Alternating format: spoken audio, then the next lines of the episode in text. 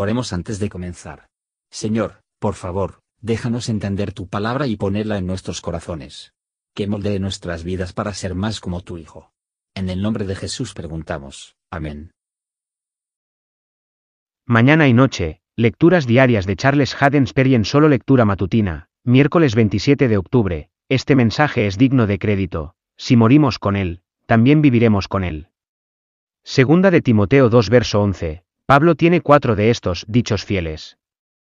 El primero ocurre en un Timoteo 1 verso 15, este es un, palabra fiel y digna de ser recibida por todos, que Cristo Jesús vino al mundo para salvar, pecadores.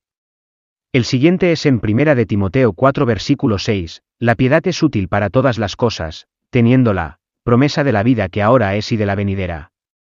Este es un dicho fiel, y, digno de toda aceptación. El tercero está en segunda de Timoteo 2, versículo 12, palabra fiel, sí. Padecemos con él y también reinaremos con él, y el cuarto está en Tito 3 versículo 3, este es un, palabra fiel, para que los que han creído en Dios tengan cuidado de mantener el buen, obras. Podemos rastrear una conexión entre estos dichos fieles.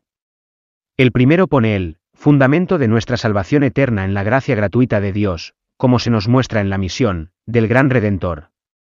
El siguiente afirma la doble bienaventuranza que obtenemos a través de, esta salvación, las bendiciones de las fuentes superiores e inferiores del tiempo y de la eternidad.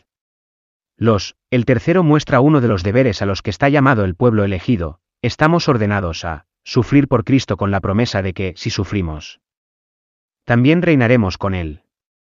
El último, establece la forma activa del servicio cristiano, instándonos diligentemente a mantener buenas obras, así tenemos la raíz de la salvación en la gracia gratuita, a continuación, los privilegios de esa salvación en Él, la vida que es ahora y en la que vendrá, y también tenemos las dos grandes ramas de, sufriendo con Cristo y sirviendo con Cristo, cargados de los frutos del Espíritu.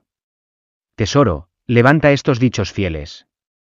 Sean ellos los guías de nuestra vida, nuestro consuelo y nuestra instrucción, el apóstol de los gentiles demostró que eran fieles, siguen siendo fieles, ni una palabra, caerá al suelo, son dignos de toda aceptación, aceptémoslos ahora.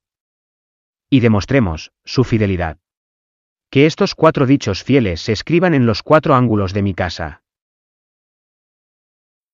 Gracias por escuchar y si te gustó esto, suscríbete y considera darle me gusta a mi página de Facebook y únete a mi grupo Jesús Answers Prayer.